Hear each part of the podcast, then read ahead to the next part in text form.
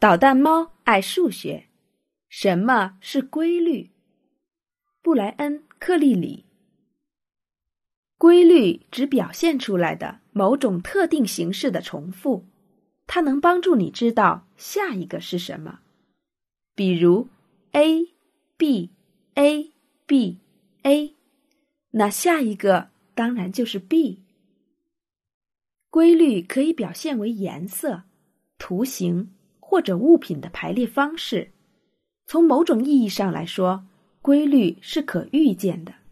比如，这里有一组圆圈，它是这样排列的：红色、绿色、红色、绿色。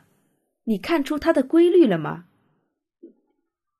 这里还有一组物品，它是这样排列的：棒球、冰激凌、水杯。棒球、冰激凌、水杯，棒球、冰激凌、水杯，你看出它的规律了吗？请你猜一猜，下一个物品是什么呢？对了，就是棒球。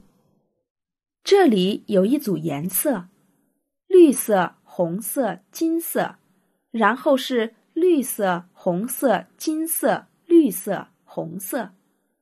你一旦搞清了规律。就能准确的猜出接下来是什么颜色。对，就是金色。你看，这里有很多小孩在排队买冰激凌，他们也是有规律的。最前面是一个女孩，后面是一个男孩，再后面又是一个女孩，接下来是一个男孩。这样的规律。一直延续到了队尾。那么，再接下来是男孩还是女孩呢？答对了，是一个女孩。有一只捣蛋猫正在铺厨房里的地板砖，它的排列规律为：先是白色的，然后是黑色的，接下来又是白色的。依照这个规律排列的话，地板就会显得非常整齐。数字的排列也是有规律可循的。你看，当你读一本书时，每一页的页码都比上一页的大一。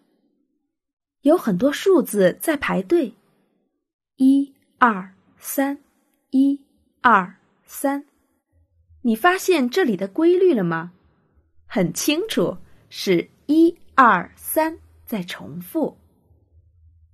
小捣蛋猫们的爸爸。拿出一张纸，上面写上了这些数字：二、四、六，然后是八、十、十二、十四。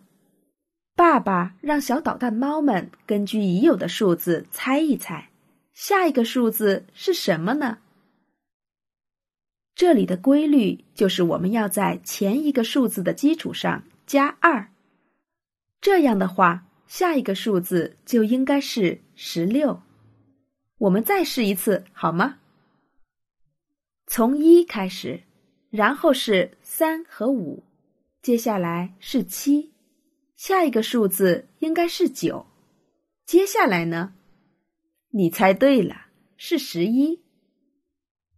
你可以在前一个数字的基础上加二、加四、加五、加十。或者加二十，这叫做跳数。现在你可以用一些硬币来试着摆一下跳数。规律无处不在，纸牌里、农场里和裙子上都有。学会找规律，能帮助你开启成功模式。所以，什么是规律？你知道了吗？